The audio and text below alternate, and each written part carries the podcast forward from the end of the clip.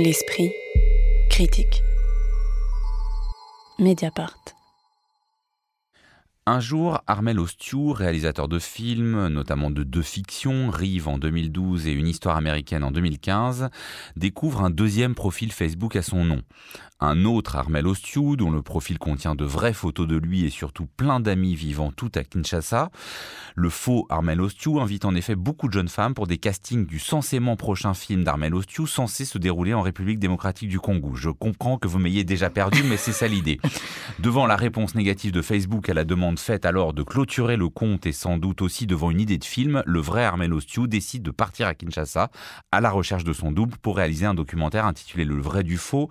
Alors le vrai du faux, euh, comme son très bon titre l'indique, est un objet qui relève d'un genre hybride, situé entre le documentaire, le récit de soi, la mise en abîme du travail d'un réalisateur de film. Est-ce que cette porosité des récits et des genres fait l'intérêt de cet objet euh, cinématographique singulier Complètement, et je crois que la présentation que tu viens de faire euh, permet tout à fait de saisir le, caractère burlesque, cette fois-ci, du film. Donc c'est très drôle dans la quête euh, de ce réalisateur qui cherche un personnage, enfin un, double de lui-même, mais qu'il n'a pas vraiment trouvé, on va dire, à l'issue du film, sans révéler complètement la fin. Et ce qui est très drôle, c'est que tout au long du film se repose la question de la pertinence de cette quête euh, par le, réalisateur lui-même, qui est aidé dans cette quête par euh, deux personnages qui deviennent dont un devient pendant certains moments du film presque le personnage principal et le héros qui lui euh, est, comment dire euh, face à la caméra et accompagne le récit, qui est ce Peter, qui est donc euh, un des artistes qui dirige une maison d'artistes au centre de Kinshasa et qui accueille Armel Ostiou dans sa quête.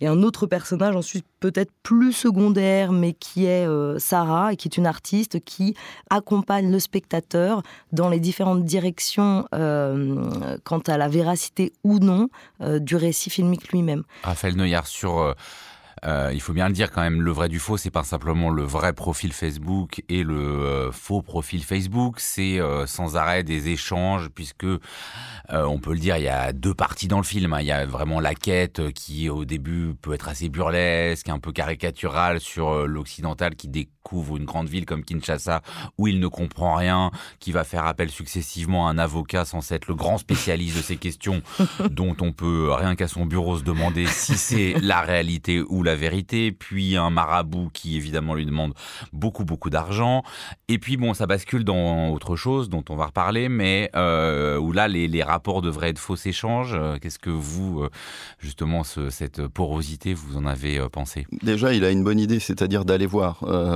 et ça c'est vraiment le presque le coup de génie du film puisque bon ça aurait pu c'est complètement anecdotique comme point de départ et en même temps il a l'intuition qu'il y a vraiment un sujet. Il part d'ailleurs sans production, sans rien, hein, avec simplement un, preneur de son.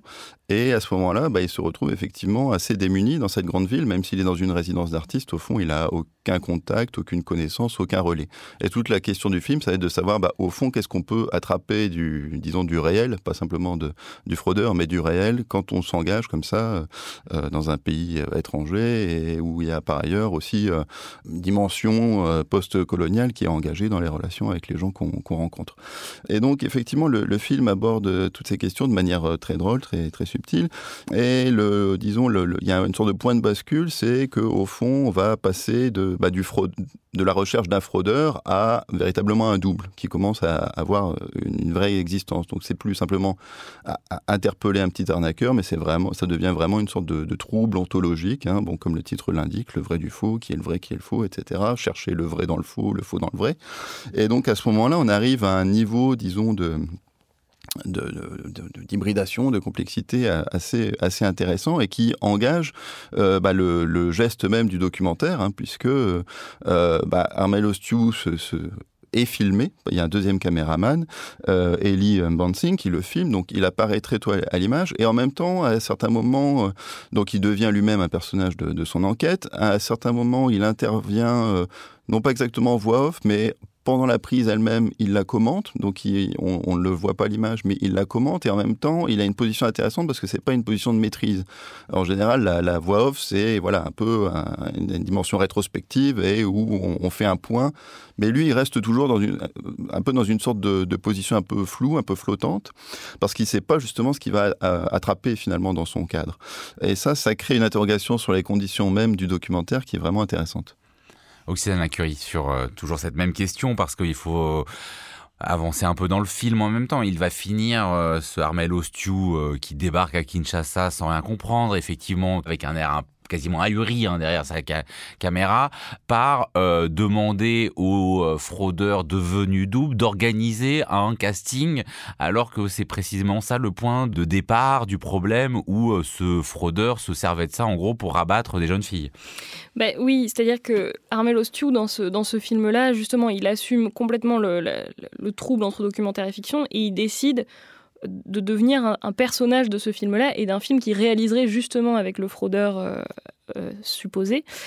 Et pour devenir ce personnage, en fait, il va s'inspirer d'un style de jeu qui est le jeu burlesque ou néo-burlesque. Enfin, il a fait son premier, dans son précédent film avec euh, Vincent Macaigne, par exemple.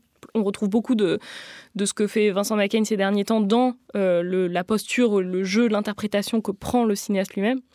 Et ce qui est intéressant là-dedans, moi j'ai trouvé, c'était l'idée de se dire, voilà, plutôt que de faire euh, la quête de la vérité, de rétablir la vérité, etc., c'est de, continuer à jouer sur ce trouble pour prendre un contrepoint, mais alors absolument diamétral avec euh, ce à quoi euh, le cinéma colonial, d'une part, nous avait habitués, c'est-à-dire un personnage d'explorateur sans peur et sans reproche, auquel le spectateur ou la spectatrice métropolitaine peut s'identifier voilà, et, avoir le frisson de l'inconnu ou alors le documentaire euh, néocolonial, je dirais, qui est euh, cette façon de filmer où le cinéaste s'absente complètement pour donner l'impression qu'il capte quelque chose du réel, qu'il est à même, malgré sa position euh, de français ou d'occidental en tout cas, de filmer des fragments de réel comme ça dans des pays euh, post-coloniaux. Et là, cette troisième voie que nous propose Armel Ostiou, enfin moi je la trouve extrêmement réussie parce que grâce à ce personnage burlesque, ce personnage complètement perdu à qui tout le monde doit tout expliquer et qui décide de se laisser un peu embarquer par les événements, eh ben on se retrouve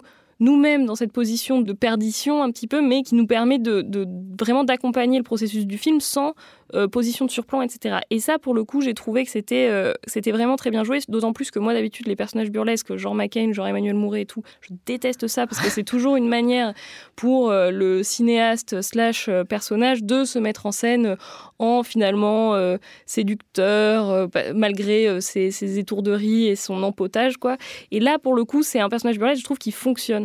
Ouais, ouais, en fait, le mot, c'est un Cassandre. Et c'est ça qui, effectivement, permet le décalage avec donc une troisième euh, école que tu n'as pas nommée, qui est le documentaire ethnographique. C'est-à-dire que là, on frôle toujours le documentaire ethnographique dans les scènes notamment de rituels magiques dans le village du fraudeur euh, où Armel Ostiou se retrouve dans la deuxième partie du film.